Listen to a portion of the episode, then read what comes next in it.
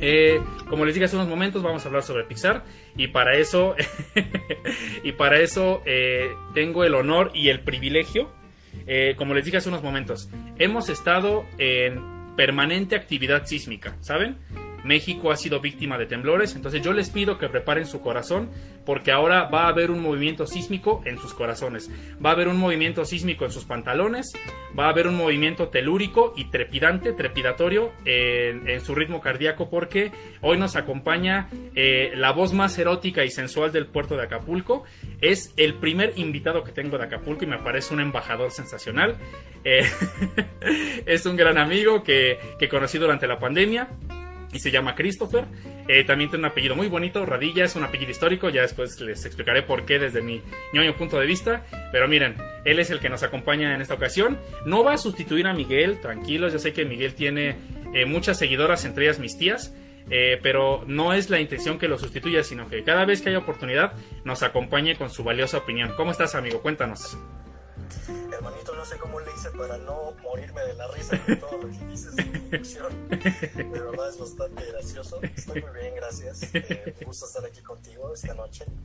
Eh, ya desde hace tiempo queríamos hacer esto. Exactamente. Eh, no se había dado, dado por diversas circunstancias, pero pues un honor, hermanito, acompañarte esta, noche, ¿no? No, al contrario, al contrario. Creo que, eh, o sea, ellos, eh, las personas que nos escuchan con frecuencia lo saben. A mí me encanta que eh, quienes se han puesto en contacto con nosotros a través de la dirección de correo electrónico, a través de, del número de WhatsApp, aquí mismo en, Facebook o en Spotify, no solo que interactúen a través de preguntas, a través de comentarios, sino si alguien cree que hay un tema importante que discutir, estamos en una categoría, nos gusta hablar de, cine, de películas, de series, a veces de videojuegos, a mí me encanta hablar sobre doblaje, pero eh, yo siempre tengo eh, la bandeja abierta eh, para recibir cualquier clase de propuesta. Si ustedes quieren venir a hablar sobre algún libro, si quieren venir a platicar sobre un proyecto, bienvenido sea. Y les repito, qué, qué privilegio y qué honor contar con Christopher, porque nuestras conversaciones de por sí en redes sociales, sobre todo en Twitter, no me sigan en Twitter, no es una invitación a que me sigan en Twitter, porque...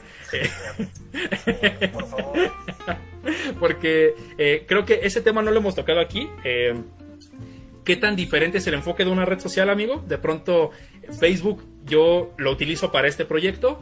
Por ahí comparto un meme, comparto una historia, a lo mejor una fotografía, pero si usted quiere saber realmente cómo pienso sobre muchos temas, usted quiere conocer eh, el aspecto malévolo, el aspecto siniestro, pero de la cruda realidad de mi opinión, Algún día quizás me atreva a compartir mi usuario de Twitter, pero Christopher no me dejará mentir. A veces eh, Twitter puede ser, puede servir como terapia, pero también es una cloaca y entonces eh, a veces incluso por salud mental hay que alejarse un poquito de Twitter.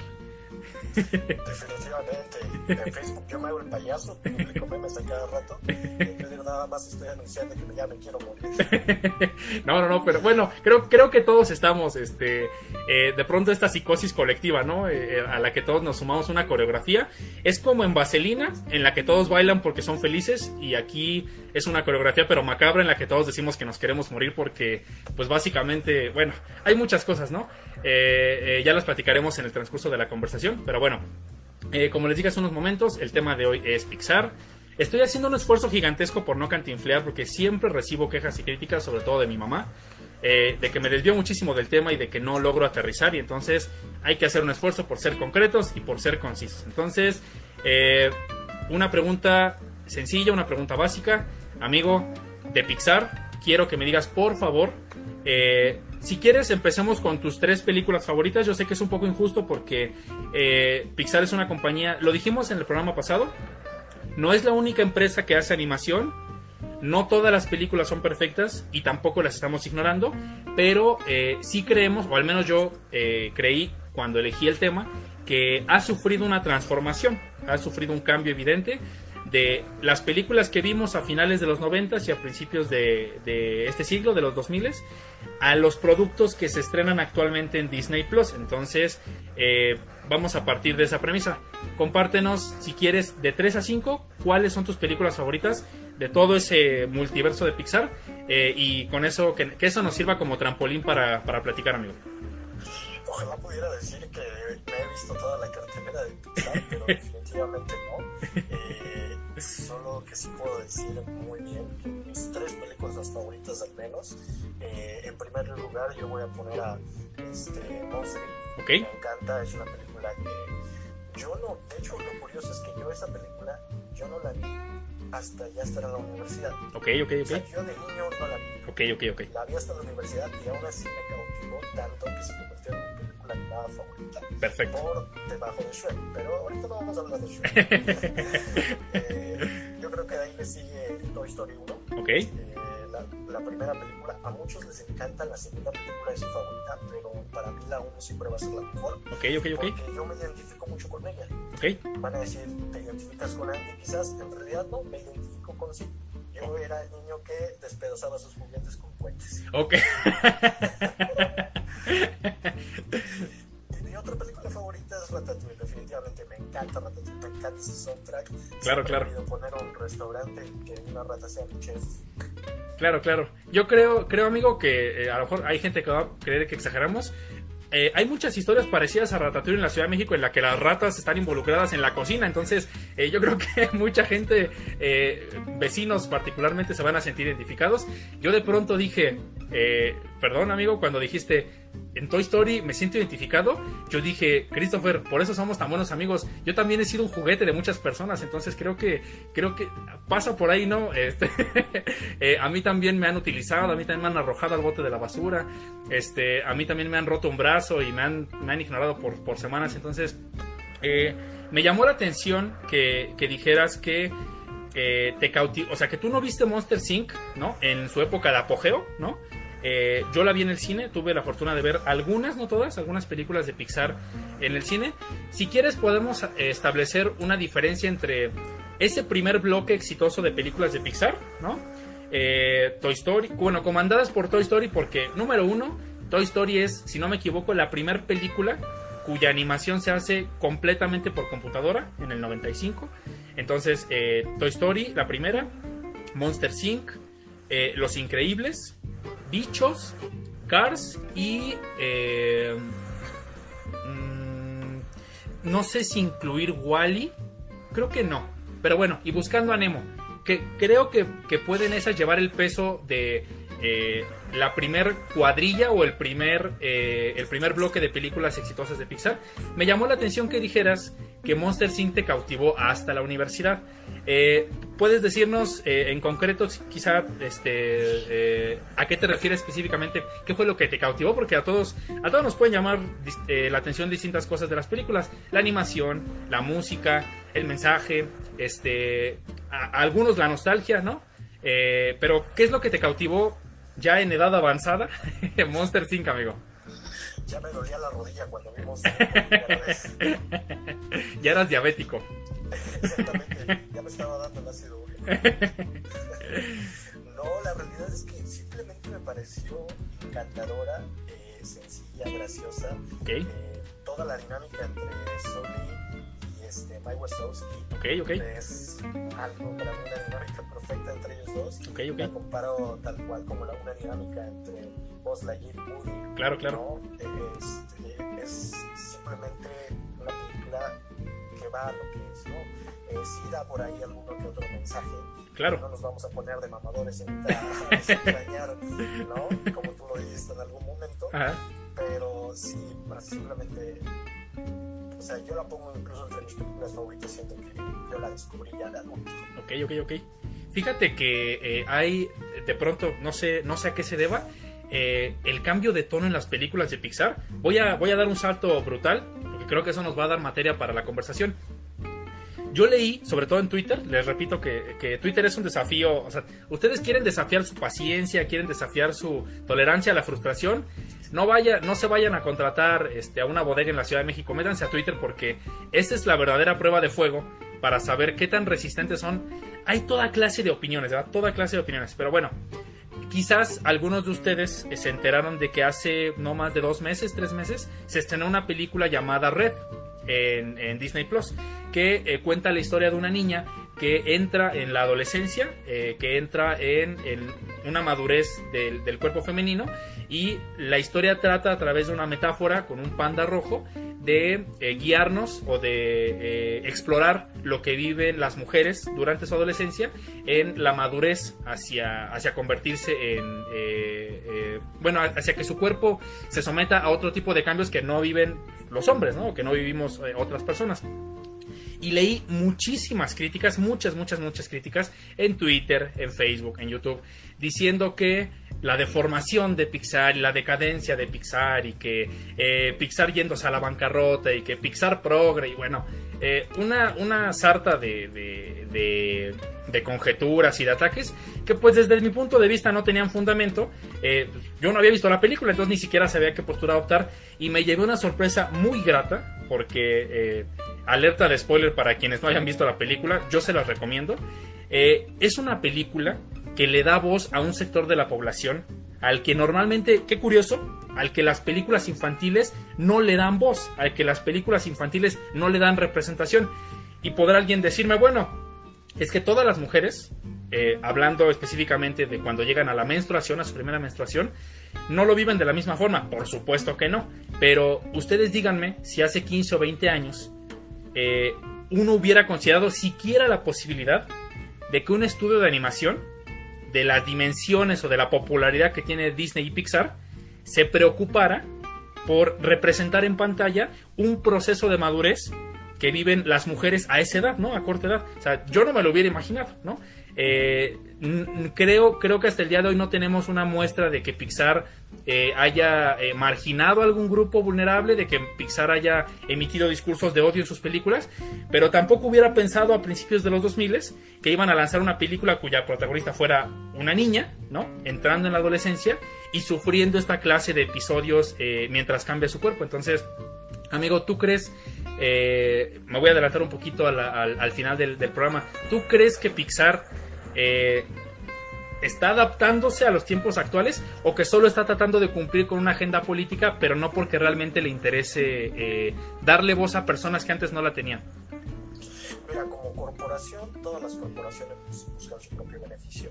Obviamente sí está buscando este, adoptar una agenda, pero tampoco dudo de las personas que integran los equipos eh, de directivos, este, animadores, guionistas, todos ellos pues sí tienen una visión de dar eh, a conocer un mensaje. Entonces, eh, sí, eh, esa misma visión que ellos comparten a través de estas películas, pues se ve reflejada ¿no? en la actualidad y a mí me parece algo fantástico. yo creo, bueno, yo comparto mucho lo que tú dices. Una película como Red, si hubiera salido hace 15 años, hubiera sido un motivo de mucha polémica. Sí, claro. Esto que ni siquiera había redes sociales existen en este momento, eh, y aún así hubiera generado mucho ruido. Yo la mayoría de las críticas que le llegué a leer en Twitter de acerca de Red fue de hombres adultos de 30 para arriba que ya se están quedando calvos. De mi tío panista. De mi tía panista. Esas críticas, sinceramente, pues para mí no eran aplicables, ¿no? En cambio veía a grupos, sobre todo de chicas adolescentes, cómo se sentían identificadas a través de esta película. Yo, claro. yo no la vi, sin embargo, leí tanto eh, acerca de la película, vi tantos videos que pues me enteré de todo, todo lo que acontecía ¿no? en torno a ello. Claro, claro. Y sí, este, Pixar específicamente, porque en estos últimos años se ha dedicado a dar mensajes diferentes, ¿no? Claro. Eh, hablábamos de Toy Story hace rato si una película como Toy Story no hubiera salido actualmente, yo creo que no hubiera tenido el mismo impacto. Okay, okay, ¿Cuántos niños eh, juegan con muñecos, no? Exacto, claro, claro.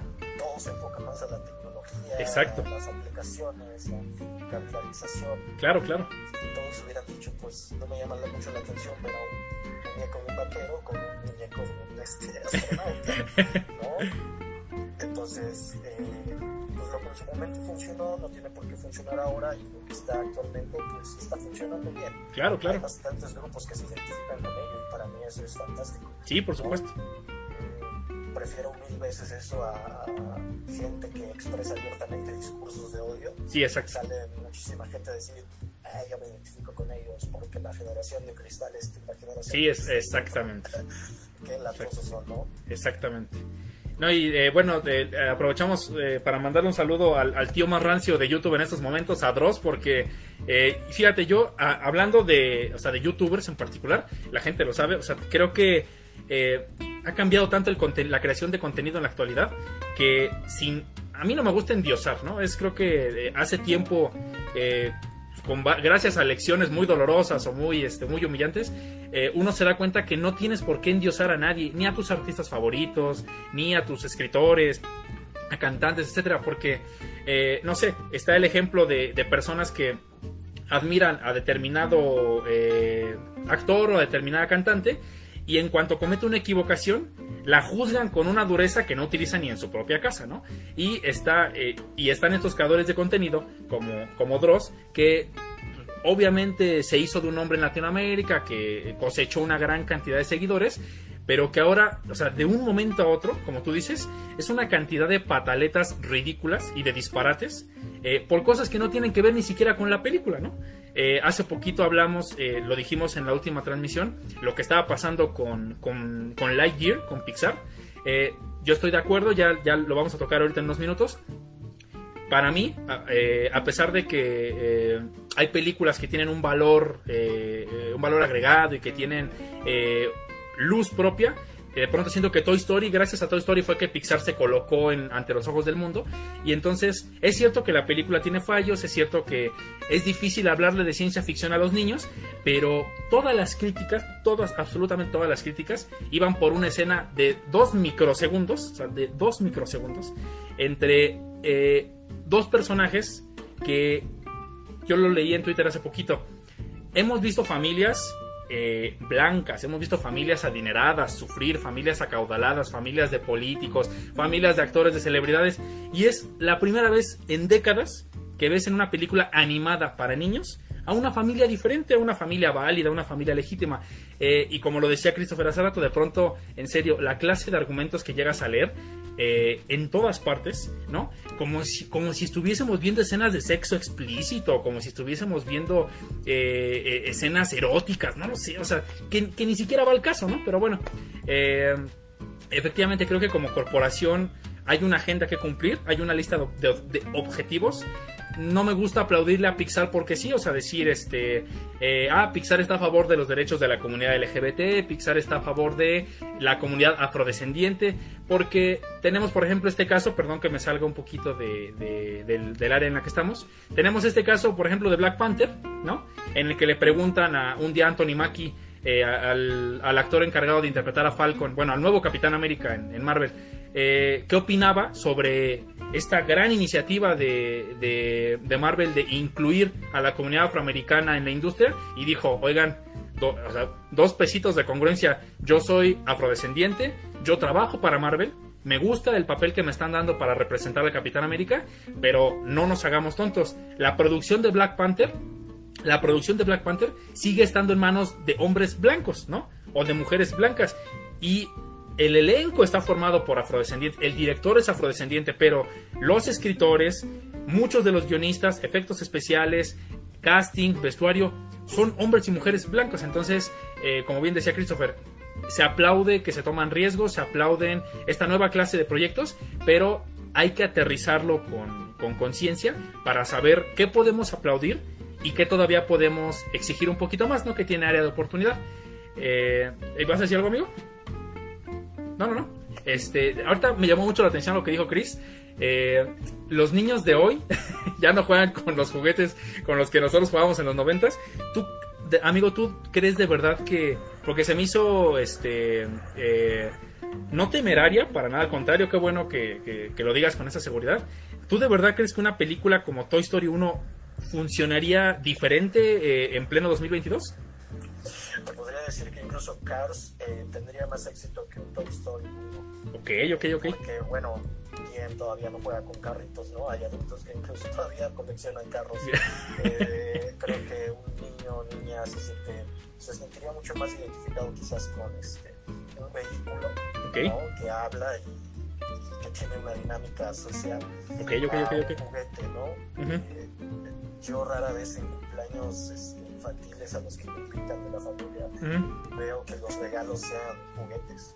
Sí, claro, claro. Eh, creo que llego a ver más ropa, eh, juguetes muy poquitos. Sí, claro. Creo que actualmente he visto más adultos coleccionando juguetes que. Exactamente. No nos vayamos lejos, creo que el target de los Funko Pop son este, hombres de 16 años para arriba. De mí no vas a estar hablando, amigo, de mí no vas a estar hablando en vivo.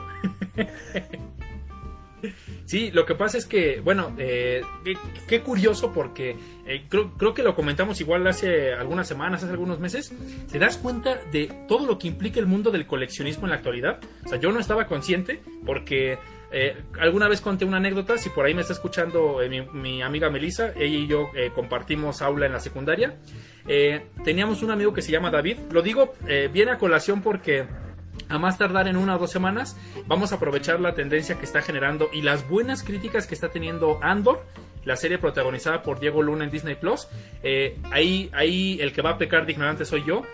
Dicen que Rock One es una de las mejores películas del universo de Star Wars y yo no la he visto, entonces tengo que verla a conciencia para poder eh, entender Andor, porque de verdad he visto puros halagos y no me sorprende, desde el tráiler se ve, se ve un concepto y una, una dimensión muy muy bonita, pero bueno, este, ¿Por qué traigo a colación Star Wars? Vamos a hablar eh, en futuros programas sobre el universo de, películas.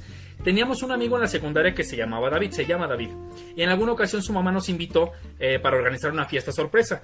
Y eh, nos pidió que nos escondiéramos en su recámara. Estábamos alrededor de 5 o 6 amigos, con las luces apagadas. Yo, desde luego que no, no me puse, no soy diseñador de interiores. Eh, no me puse a revisar qué tipo de telas tenía su cortina, su alfombra, etcétera. Los edredones, ¿no? A pesar de que yo soy un experto en edredones, no me puse a criticar en ese momento. Eh, y en cuanto llegó eh, nuestro amigo, ya los, los, sorprendimos, la fiesta, etcétera. Este, y en algún momento, pues nos llevó a su, a su recámara para un beso de seis, porque desde la secundaria practicamos los besos colectivos. Y, ent y entonces eh, me di cuenta que su habitación era un museo. Era un museo, un maldito museo de la guerra de las galaxias. Todo lo que ustedes se puedan imaginar. Audífonos, playeras, tazas, videojuegos, fundas de almohadas, colchas, eh, juguetes a escala, eh, vibradores, lo que ustedes quieran. O sea, todo lo que se puedan imaginar. Sables de luz, eh, calcomanías, álbumes. De verdad. O sea, la vista cada dos centímetros era un artículo con holograma y prácticamente en su empaque original del universo Star Wars. Ya en la sala, antes de, que nos fuéramos, yo me atreví a preguntarle, oye amigo, eh, pues ya me di cuenta que te gusta un chingo Star Wars, este, ¿de dónde viene eso? ¿Cómo conseguiste? Y me dijo, fíjense, en aquella época en la que, como dice Christopher, quizá no era tan común que las compañías, no había Marvel Legends, o sea, no había Funko Pops, no había toda esta clase de, mercadotecnia de, y de comercio al que tenemos acceso hoy en día. Y fíjense nada más, me mostró un certificado que le consiguió su papá en una convención en Estados Unidos. Ese certificado era de un valuador eh, profesional, de un perito. ¿Saben cuánto cuesta en dólares? En dólares. En aquella época, le estoy hablando de 2000, 2006, más o menos, 2005. En dólares, cerca de medio millón de dólares en artículos de colección en su, en su casa. Medio millón de dólares. O sea, Nada más imagínense, de verdad, el compromiso de una persona en esa época. Y si lo trasladamos hoy en día, no sé eh, si, eh, Chris, si alguna vez has tenido oportunidad, por ejemplo, de escuchar sobre eh, un mercado que, es, que está aquí muy cerca del centro de la ciudad, el Comic Rock Show. Es un mercado en el que hay una infinidad de juguetes y de artículos de colección. Y para que se den una idea, hay réplicas, supuestamente, de un lote que salió en el 92 de la primera película de Chucky, ¿no? De Child's Play. Porque eso de las traducciones es muy gracioso. Aquí es Chucky el muñeco diabólico y en Estados Unidos es juego de niños, pero bueno. Este. Eh, eh, en España sería algo así como. Eh, el sorprendente. El sorprendente juguete. El, el, sorprendente juguete Carlos, algo por el estilo. mientras no lleguemos a utilizar lobesno o aguja dinámica, todo está bien. Este.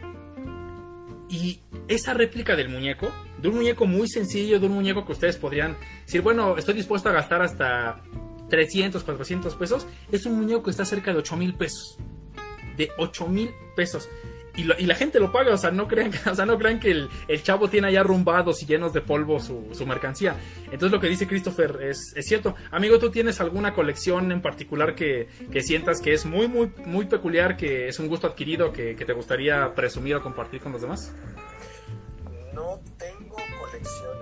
Ok, ok. Siempre he querido ser coleccionista, sin embargo, pues nunca he tenido los recursos suficientes para ello. Ok, ok, ok. Si tuviera la oportunidad de coleccionar algo, sería este videojuegos, pero muy específicos. O sea, yo no sería de los que tienen un estante lleno de videojuegos, Ok, ok. sino juegos específicos de mis sagas favoritas. Ok, ok. Diferente tipo de merch, igual de sagas favoritas, ¿no? Una taza por aquí de Star Wars, un muñeco Funko Pop de este, Daenerys Targaryen, eh, este, un collar del Señor de los Anillos, o sea, cositas variadas Claro, claro. eh, no dedicadas a una sola cosa, ¿no?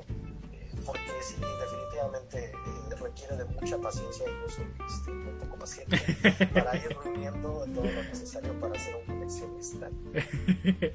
Fíjate que, o sea, eh, a veces de verdad yo veo una cantidad de colecciones. eh, a, mí, a mí que me encantan las tortugas ninja y que me gustan los Hot Wheels y, y de verdad hay gente.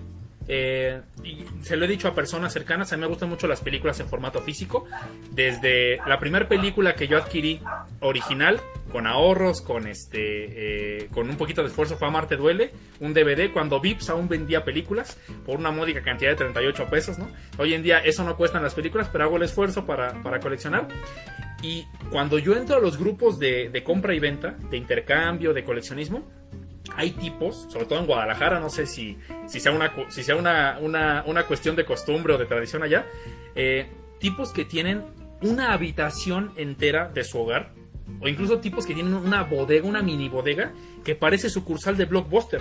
Porque son personas, fíjate, hasta dónde llega lo del coleccionismo, Chris. Es gente que dice, a mí me gusta coleccionar la película. La película me puede gustar, me puede cautivar, me puede, me puede incluso, puedo incluso repudiar la película, pero me interesa el lanzamiento de home video, el, formato físico. Y es gente que de una misma película tiene hasta siete formatos diferentes. Tiene el DVD, tiene el Blu-ray, tiene un libro de artes conceptuales, tiene el Digibook, tiene el Steelbook, ¿no? Que son estas cajas metálicas que traen fotografías del set, entrevistas con actores. Hay cuates, no sé si has visto por ahí una, eh, una está muy bonita, pero qué bueno que soy pobre, o sea, me fascina vivir en la pobreza. O sea, hay una, hay una edición especial de, de Yo Robot, de Will Smith, que trae incluida la cabeza de Sony, del, del robot con conciencia con el que coprotagoniza la película. Y es una cosa preciosa porque sirve como lámpara, creo que gesticula un poquito la cabeza del robot. Pero la madre esa debe andar cerca de los 4 mil pesos. No tengo 4 mil pesos para eso. Me voy caminando a todas partes. No puedo, no puedo darme el lujo de, de adquirir esa clase de, de- productos. Pero bueno, eh, ya dimos varios ejemplos, ¿no? Vamos a regresar este, a, la, conversación original. Eh, amigo, eh, aprovechando que dijiste eh, Monster eh, ¿tú sabías, dato curioso de doblaje, porque si no siento que me asfixio, ¿tú sabías, bueno, para empezar, ¿sabes cuál es el nombre del actor de doblaje que interpreta en voz para Latinoamérica a Rose, a la encargada del papeleo de todos los monstruos? No, no sé este quién es, pero definitivamente es una voz que, bueno, es- todos conocemos, ¿no? Eh, Eh, por lo menos lo identificamos de la película, pero Sí, no, claro. este, No- en el mundo del doblaje tanto como tú, amigo. No, no es examen, hermano, no creas que estoy aquí este, eh, eh, poniéndole pruebas difíciles a los demás. El nombre de la... Y mira, y te va, y yo creo que hasta te va a gustar mi dato porque es, es mira, normalmente es la clase de, de información que yo utilizo en Tinder, ¿no? Entonces, eh, si sientes que te estoy seduciendo, créeme que es con intención del programa, ¿eh? No es este, no es a propósito, fíjate. Eh, el actor de doblaje que interpreta eh, a Rose en Monster Inc. se llama Humberto Vélez. Humberto Vélez es conocido por toda Latinoamérica, ya que es la voz de Homero Simpson, ¿no? Eh, Durante las primeras 15 temporadas de, la serie animada, y es la voz de Lord Farquaad.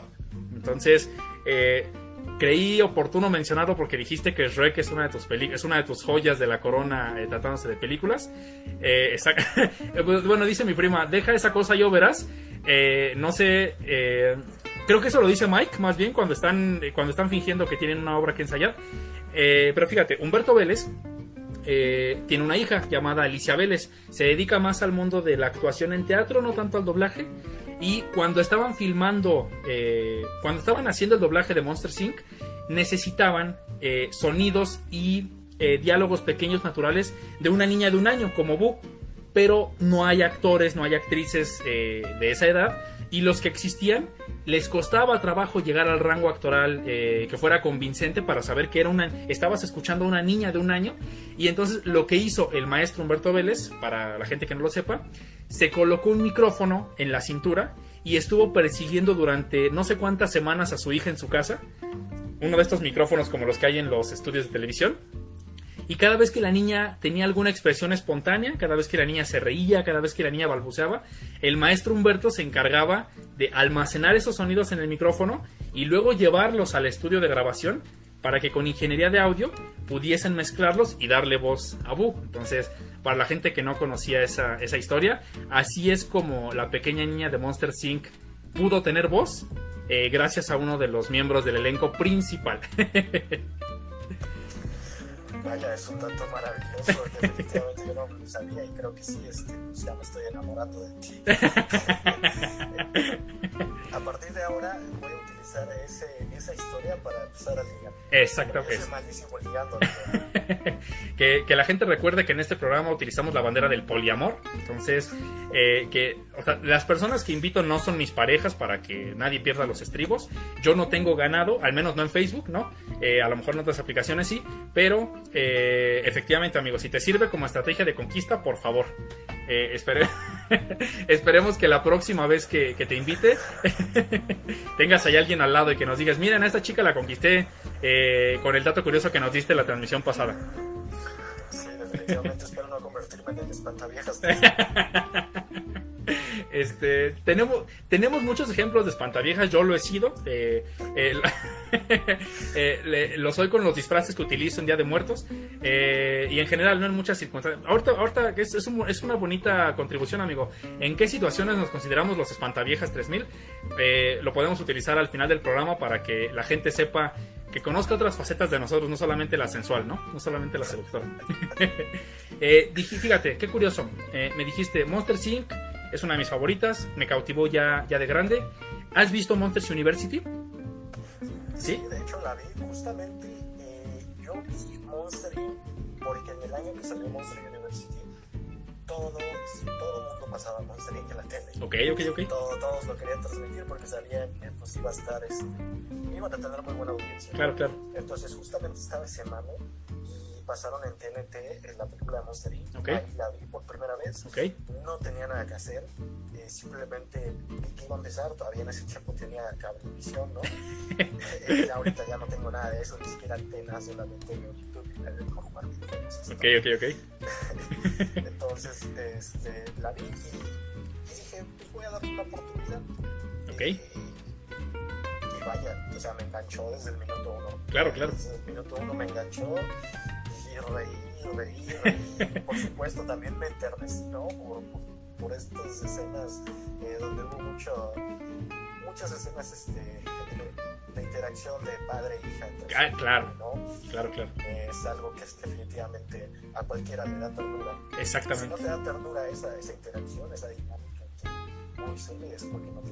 Exactamente, exactamente. No, fíjate, qué curioso porque, eh, o sea, te hago la pregunta sobre Monsters University porque creo que ese es, eh, digamos, si tuviésemos que dividir por eras o por épocas el contenido que, Pixar estaba creando para cines en aquella época, porque todavía no, ya existía Netflix en 2013, creo, 2014, pero aún no tenía la repercusión que tienen hoy en día las plataformas de streaming. Y eh, hablo en concreto de Monsters University porque creo que con Monsters University, eh, con Los Increíbles 2, con Toy Story 3, es más, yo creo que sería Toy Story 3, la película con la que Pixar inicia una segunda etapa de cambio, de transición, una segunda etapa de propuesta.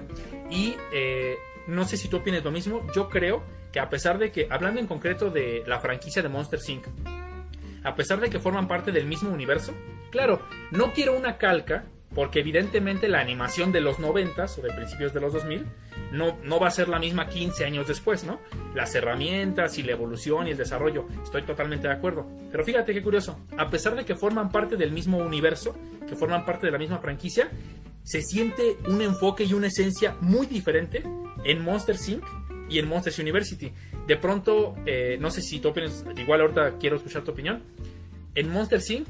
el mensaje es eh, muy familiar, es muy como, perdón por lo mamador, pero como desmitificar a los monstruos, ¿no? el hecho de que hay una criatura debajo de tu cama no significa que te quiera asustar. A lo mejor es del SAT, ¿no? Entonces, ese ya es un temor más contemporáneo. Pero desmitificar al monstruo, ¿no? Como tú dices, volverlo conmovedor, volverlo tierno, volverlo familiar, volverlo asequible, volverlo amigable. Y de pronto en Monsters University, a mí algo que me encantó de la película, además de la animación, es esta parte de, vean cómo, cómo abordan el tema de la identidad, ¿no? No todos los monstruos nacieron para asustar. No todos los monstruos tienen que provocar temor, ¿no?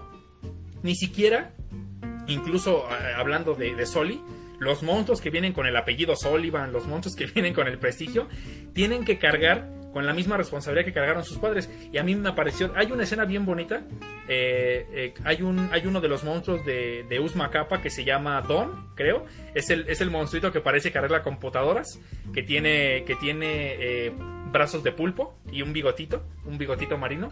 Hay, hay, hay un momento en el que saca una, una tarjeta de presentación en la que dice su nombre, ¿no? Don tal eh, ingeniero en computación o experto en arreglar sistemas computacionales. Eh, y dice, algunos no nacimos para ciertas cosas. Y es una frase bien, bien bonita porque, insisto, Pixar toma un rumbo diferente. Eh, de esa comedia y de ese concepto familiar que veíamos a principios de los 2000 es como si de pronto Pixar dijera, oigan, ahí hay un grupo de personas que necesitan voz, vamos a enfocarnos en ellas. Chris, ¿tú crees que eh, a pesar de formar parte del mismo mundo, sí es bien, bien claro, bien evidente la diferencia entre... No, no, no por el tiempo, ¿verdad? Porque qué chido ver a los monstruos en la universidad, pero eh, ¿crees que la esencia o el, propósito, el significado de Monster Inc. y de University sí discrepan? O sea, que sí hay una diferencia ahí evidente. Comparto totalmente tu punto de vista de que Toy Story 3 fue el de partida a un cambio totalmente, ¿no? De claro. Pixar. Y creo que ahí yo me voy a enfocar un poquito más en el cambio generacional. Fíjate, eh, cuando salió Toy Story 1, pues ¿cuántos años teníamos este, gente como tú, como yo? Claro. Íbamos en primaria, íbamos en... Sí. Guardería. claro. Guardería, algunos, o sea, en nuestra generación millennial pues éramos unos chiquitos, ¿no? Lo mismo con Monster Inc., porque yo no este, en infancia. Claro, claro. Entonces, cuando salió Toy Story 3 en el año 2010, me parece, pues yo iba a pasar a la universidad. Ok. Yo ya estaba en ese proceso. Claro. Yo me sentí identificado con Andy. Exacto. Dejando atrás su infancia. Exacto. Y pasando una nueva etapa. Claro. Entonces, pues es como tal, ¿no? Yo dejé atrás esa etapa infantil, madura, para pasar a otra etapa igual de madura, pero con otros tipos, con otros tipos de objetivos. ¿no? Entonces, Tú siempre fuiste una bichota, amigo. no, no siempre. A veces, en el pasado fui muy mustia. No, entonces, yo creo que vas por ahí en una visión personal. Claro. ¿sí? Porque, reitero, yo vi Monster Inc. ya en mi etapa universitaria, sin embargo a mí me cautivó muchísimo más el Monster Inc. teniendo la edad que tenía y como al mes llegué a ver Monster University y no me generó lo mismo claro. Monster Inc., siendo que las vi a la misma edad. Claro, claro, claro. Me sentí mucho más identificado con Monster Inc. a con Monster University. Ok, ok. Entonces, sí cambia mucho la percepción desde un punto de vista generacional. Claro, claro. Así lo considero yo. Eh, lo mismo pasa, ¿no? Con las películas más actuales, Red, este, Encanto, eh, claro. eh, Luca. La de Soul. Traen, Soul, exactamente. Claro. Traen otro tipo de mensajes, ya no son películas que tienen un guion, que establecen a un héroe, a un villano. Exacto. No, es, ya es otro mensaje. Sí, exacto. Y si bien yo no me puedo identificar con todas las películas, yo me llevo ese mensaje y digo, wow, las generaciones de ahora lo, lo van a valorar mucho. Sí, exacto. Digo porque pues conozco gente de esa edad, ¿no? Primos de esa edad, sobrinos de esa edad. Entonces, este, veo cómo ellos sí se identifican. Yo no me identifico porque yo no soy el público al que va enfocado. Sí, claro, exacto. Quizás esa es la última película de Pixar iba enfocada para mí era Toy Story 3.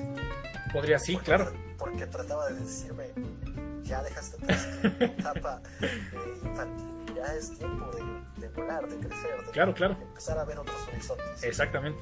Fíjate que eh, eh, hay personas que no, este, eh, no se, no se colocan en esta misma perspectiva que tú, a veces, ¿no? Eh, ¿Por qué lo digo? Porque el hecho de que Pixar o Disney en general como estudio de animación, como casa de animación, sea una corporación tan grande, tan, tan, tan, tan grande y tan poderosa y con tanta popularidad y tanta influencia, yo sentí algo muy similar a ti, que el ciclo que comenzó Toy Story en el 95 con esta generación, o sea, no por, no por decir este, no porque yo le diga a mi sobrina, tú qué vas a saber de Toy Story si no naciste en los 90, no, para nada, para nada, pero de las personas que descubrimos ese universo en el 95, en el 96, y que llegamos, es, como tú dices, hasta parece este, es, es, estrategia de marketing maquiavélica, ¿no? Cuando estás entrando a la universidad igual que el protagonista, ¿no? Y que tienes, desafortunadamente, no renunciar a, a, a, la ingenuidad y no renunciar al poder de, de creer. Eh, ahorita me acordé muchísimo, no sé si tú has visto la película de eh, La historia sin fin. Eh, es, algo, es, es, esta clase de películas muy, muy, muy semejantes en la que dicen, tratan, tratan de hacer que la transición del el joven adolescente al joven adulto no implique renunciar a la magia y no implique renunciar a la ingenuidad y no implique renunciar a la reinvención, que no implique renunciar a la interpretación, a la sensibilidad, ¿no? Sino más bien a que estés consciente. Creo que pocas películas de animación eh, le hablan al público a nivel de conciencia, ¿no? Date cuenta de la edad que tienes, date cuenta de que viene una generación detrás de ti que también necesita de ilusiones, ¿no? Que también necesita de un mensaje de conquista, que también necesita esta clase de energía. Entonces, se siente muy bonito, ¿no? Y, qué chido, qué chido que, que, hayamos vivido el debut de Toy Story, que ya después quisieron volverlo un triángulo amoroso como de amores en custodia, ¿no? Básicamente, básicamente Toy Story 4 recicló muchos guiones de telenovelas de las 9, ¿no? Eh, eh, funciona porque son personajes entrañables, funciona porque los chistes, los dos peluches estos de la feria son, o sea, son una cosa irreverente y muy graciosa. Eh, me gustó muchísimo, no sé si a ti en Toy Story 4, esta, esta historia tang de, eh, tangencial de, de, la muñequita que parece que está dominando el, el, el, almacén de segunda mano, pero que lo único que quiere es una niña que juegue con ella, ¿no? O sea, esa clase de cosas y la despedida entre Woody y Buzz, por supuesto que, que, cautivan a cualquiera, que te rompen en, llanto. Pero quizá lo único triste es que Pixar, como bien lo dice Chris, ¿cómo se sostiene? Con ingresos, desafortunadamente. Y con tal de que persistan esos ingresos, Pixar es capaz de sacar Toy Story 5. Eh, ahora con Bonnie arrojando a Forky a la basura y, digo, qué, o sea, qué chido el mensaje, la verdad. Eh, no sé si, si tú difieras. O sea, qué chido, qué chido que Pixar, eh, Toy Story en particular, haya dicho, es que puedes jugar con lo que sea. O sea, un juguete no tiene que ser un producto que vas y compras en Mattel o que vas y compras en Hasbro, una juguetería. Un juguete para un niño, o sea, puede ser un, puede ser un vaso de unicel y un plumón, ¿no? O sea, y si para el niño encontrar un rostro en una botella y si para el niño llenar de arena una botella puede significar una tarde de diversión, pues bienvenido, ¿no? Te repito, qué pena que la historia que nosotros creemos que, merecía ser contada ya se terminó, ¿no? O sea, terminó en, en 2010, terminó con Toy Story 3, eh, y yo espero que no, que no le saquen más películas porque eh, sería como dispararse en el pie. Eh, hay otros proyectos, amigo, por ejemplo, Los Increíbles, ¿no? a mí Los Increíbles de, debo confesar que es una de mis favoritas. No, no había compartido yo mi, mi, top 3. Yo, yo estoy de acuerdo contigo. Lo simbólico y lo icónico de Toy Story 1, eso nadie se lo quita. Pero yo sí me inclino un poquito más por Toy Story 2. Eh, de pronto en mi lista yo pondría Toy Story 2, Monster Inc. y a Los Increíbles. ¿Por qué? Porque Los Increíbles de pronto... Eh, hoy en día, no sé, eh, creo que a ti no, no he tenido la oportunidad de preguntarte, pero estamos sobresaturados de superhéroes. Sobresaturados. A mí me encanta el mundo de los superhéroes. Yo crecí con la serie animada del Hombre Araña. Estoy volviendo a ver en HBO la serie animada de Batman porque me parece algo así magistral, en serio. Eh, y qué bueno, qué bueno. eh, por ahí leo en, Twitter, en, en Facebook, en Instagram, a gente que dice, es que nos gusta porque ahora hay opciones para todos, ¿no? Está Miss Marvel para adolescentes, están las películas de Iron Man para gente ya más grande. Están los Guardianes de la Galaxia para quienes, ve, quienes ven comedia. Está, la, está las películas de Batman para quienes les guste lo detectivesco y lo siniestro. Y qué chido, ¿no? O sea, qué buena onda. Pero Los Increíbles llegó en una época en la que casi no había películas de superhéroes. Y películas de superhéroes animadas, ¿no? Entonces, eh, de pronto, aunque a mí me gusta muchísimo Los Increíbles 2, yo sí sentí un bajón deja tú en el protagonismo. Qué chido que Elastigirl. Es más, que Elastigirl me escupa en la boca, que me pisotee, ¿no? O sea, que me haga, que me haga trizas. Pero. eh, no, iba a decir que soy furro, pero creo que eso tiene que ver con los que se excitan con Lola Bonnie, ¿no? Creo que- Esos mismos señores que se quejan de las películas actuales y la agenda política la inclusión son los mismos que estaban sabroseando a Luna Bonnie. Exacto, sí, los que dijeron, pero es que Lola Bonnie estaba súper chichona en, en Space Jam. No es cierto, señor. señor, es un fan art de hace dos semanas, no me jodan. Señor, ¿de qué se llama la pensión asesina? Entonces, este. eh, insisto, en esa época eh, no había superhéroes. Creo que rompen un paradigma interesante. Y a mí me encantó, de verdad. Me, eh, otro dato curioso. Ya lo he dicho en otras transmisiones, pero lo voy a repetir hasta, hasta el cansancio. Ustedes saben que a mí me gusta defender el cine mexicano. Eh, no a través del doblaje necesariamente, porque creo de verdad que hay cine muy bonito. Cuando hay oportunidad vamos a hablar de Sueño en otro idioma, que es la película mexicana más reciente que he visto. Es una... es- es- un acto de, de resistencia al cine comercial. Es un acto de resistencia a la norma, hablando de orientación sexual. Es una norma de resistencia hablando de eh, la marginación de pueblos originarios, de pueblos indígenas. Es de verdad algo excepcional. Que compitió en cartelera con Infinity War y no tuvo oportunidad de más proyecciones. Ya, ya llegará su momento, pero fíjense, ¿por qué hablo de cine mexicano mientras estamos hablando de los increíbles? Porque creo que yo soy de las personas no es nada personal, no es contra el ser humano, por supuesto que no. Pero yo soy de las personas que más repudia y que más, y que más náuseas, más nauseabunda le parece la carrera como actor de Omar Chaparro, ¿no? La carrera. Eh, ¿Por qué? Porque- en serio, porque de verdad me parece... No me voy a ir al extremo de que es el cáncer del cine mexicano. El cáncer son las productoras. El cáncer es el contenido de Televisa, que eh, Televisa quiere dárselas de, de incluyente, combatiendo la corrupción los valores, pero hace películas que, que eh, divulgan discursos de odio en contra de la comunidad trans, ¿no? Pero bueno, este Omar Chaparro, Omar Chaparro, me parece uno de los actores más limitados que he visto, al menos hablando de, de nuestras fronteras de México. Pero el tipo hace buen doblaje. Eso es algo, es un fenómeno bien chistoso. Omar Chaparro es la voz de Síndrome en Los Increíbles. Omar Chaparro es la voz de Po en Kung Fu Panda, en las primeras tres películas, si no me equivoco. Entonces, vean este fenómeno bien curioso de alguien que eh, para muchas personas no reúne el talento suficiente para actuar en pantalla, para interpretar a Pedro Infante en un, en un especial de Netflix, pero que hace buen doblaje, ¿no? Eso es algo, no sé, es algo muy gracioso. Este, pero bueno, eh, Chris, ¿a ti Los Increíbles te parecía en su momento, o sea, te parecía una propuesta interesante o no, no crees que haya mucha diferencia entre lo que vimos en los eh, 2000 y la nueva película de Los Increíbles? Amigo, le voy a pedir perdón a toda tu ausencia, a toda tu audiencia y a ti, pero yo nunca, nunca he visto. Me largo. Es increíble que nunca haya visto Los Increíbles. Perdón por mi juego de palabras, trato de el chistoso, pero no lo sé. No, no, no, hermano, te preocupes.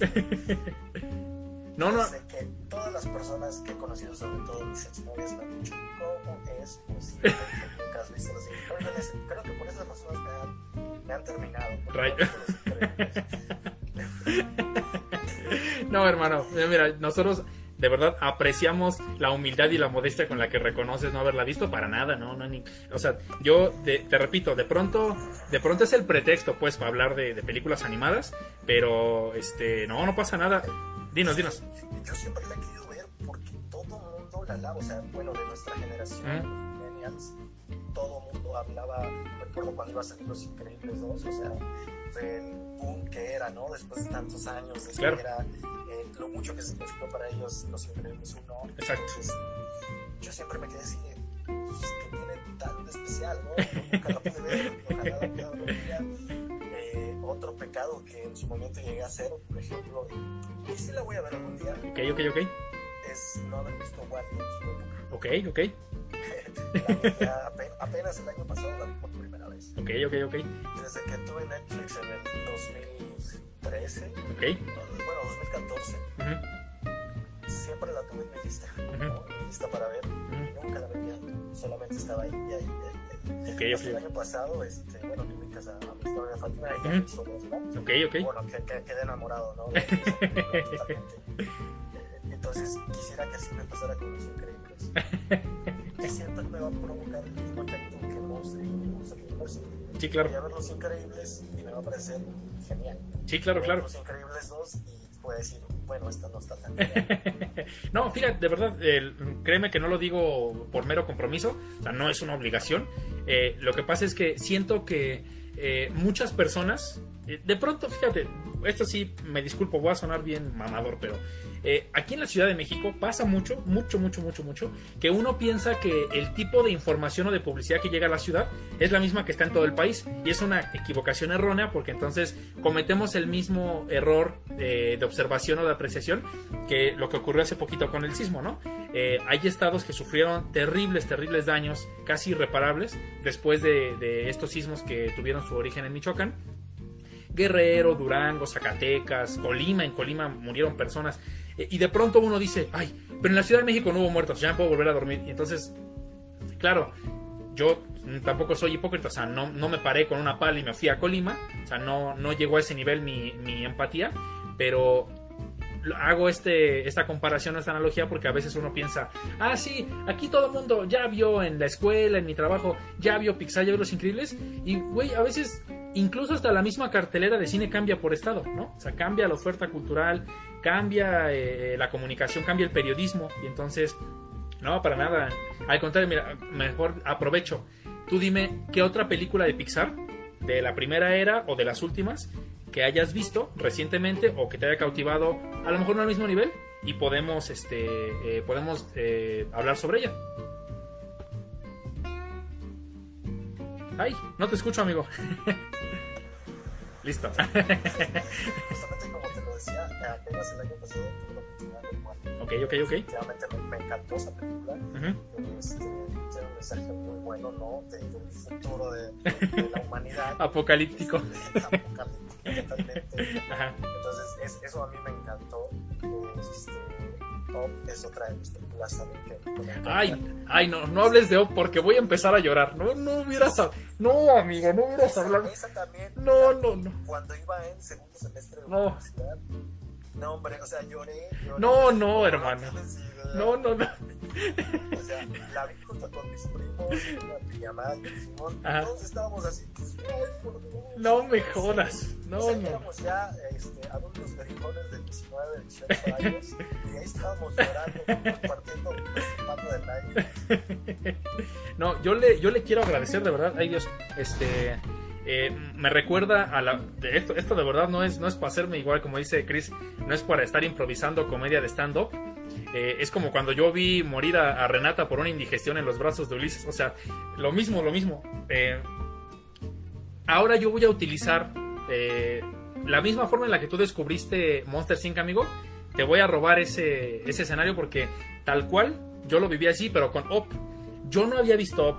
Cuando yo, cuando vi creo que trailers en el cine o en películas de Pixar, porque yo todavía vi Monster Inc. en VHS, ¿no? Para que la gente se dé un poquito de cuenta de este, de el nivel de azúcar en mi sangre.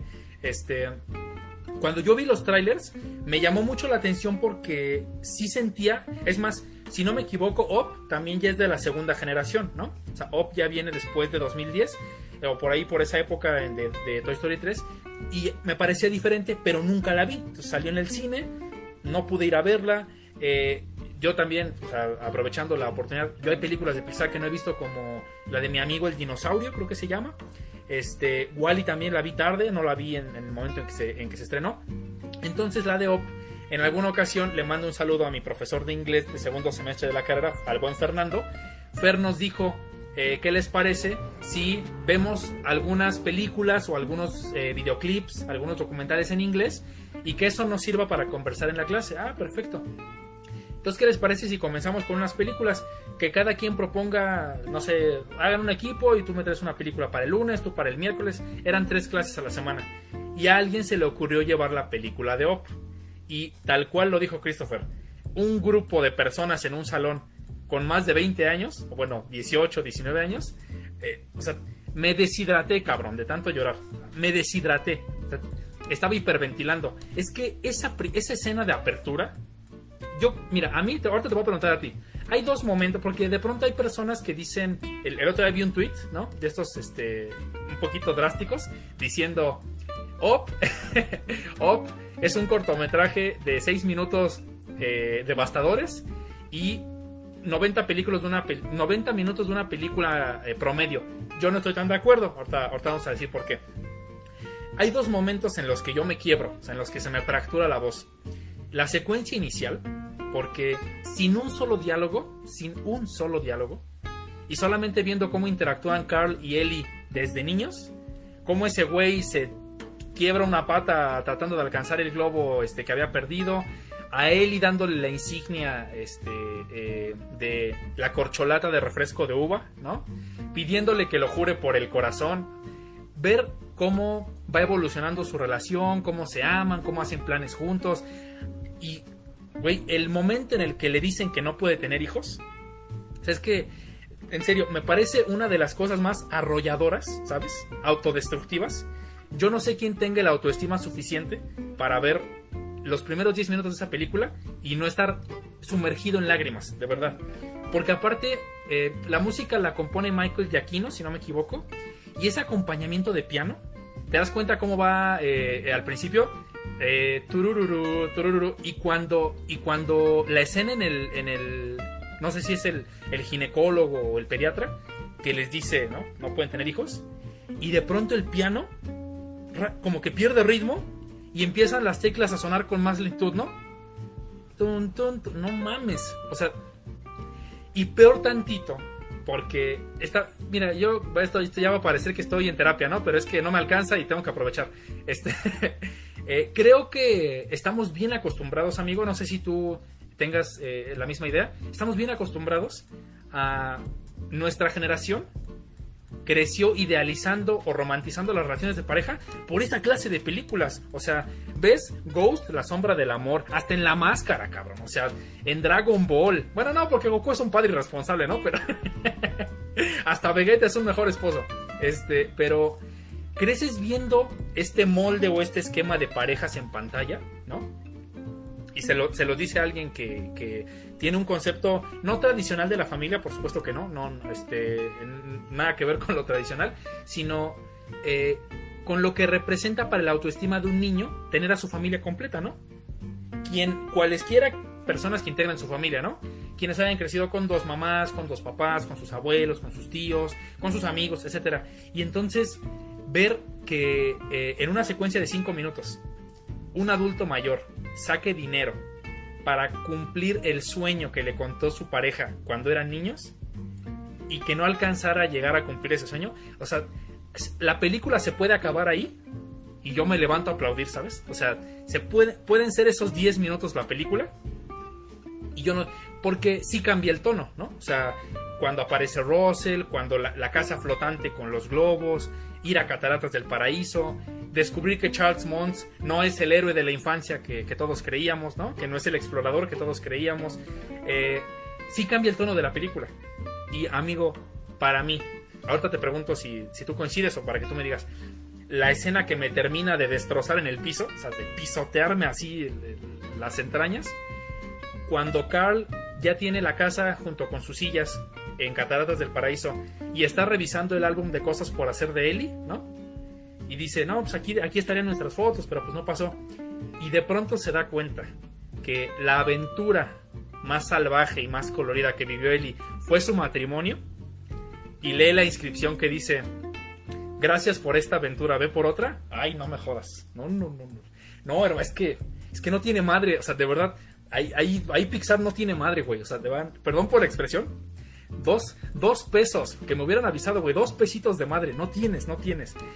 Entonces, eh, eh, no sé, no sé qué momentos de la película sean los que a ti te, te, te dejan aniquilado en el piso, amigo.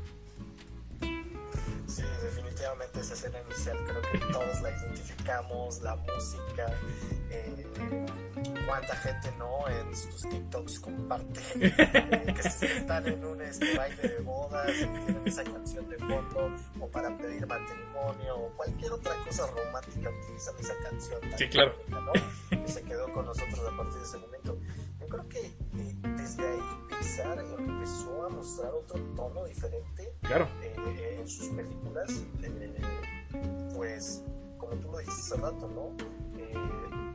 Dejó esa percepción romántica que teníamos claro, eh, de- del amor y nos dijo, pues, esto también es una realidad, esto también, esto también pasa, ¿no? exacto. El amor no es todo bonito, hay Claro. dificultades que, pues, uno decide, ¿no? Si las afronta con su pareja o dice, esto no es para mí y busco otro camino, ¿no? Claro, claro.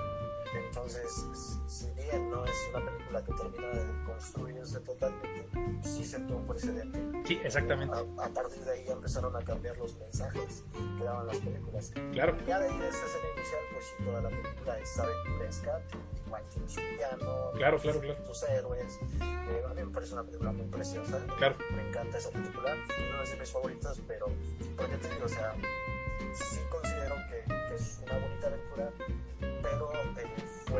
inicial no hay algo más extraordinario que Claro. haya dejado marcado, como si lo hizo en su momento Toy Story o, o Monster claro, claro.